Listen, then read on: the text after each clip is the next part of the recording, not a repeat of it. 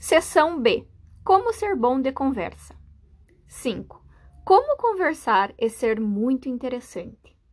Quem é considerado interessante fala sobre o tema favorito das pessoas, elas mesmas.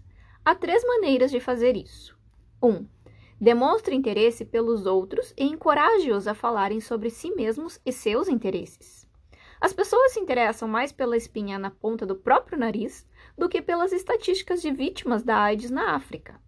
Você fará mais amizades em quatro semanas interessando-se pelos outros do que em dez anos tentando fazer com que os outros se interessem por você. 2. Elimine as palavras eu, me e meu do seu vocabulário e substitua-as por você e seu. Em vez de dizer eu sei que esse plano será bem sucedido porque meus clientes me falaram de como o meu aconselhamento os ajudou a obter o que eles me haviam dito que desejavam?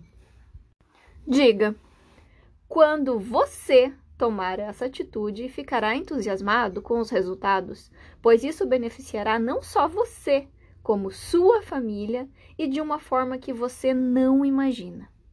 3. Faça perguntas que levem as pessoas a falarem sobre si mesmas. Como foram suas férias? Como você começou a atuar na sua área de trabalho? Como o seu filho está se saindo na nova escola? Quem você acha que vai ganhar a próxima eleição?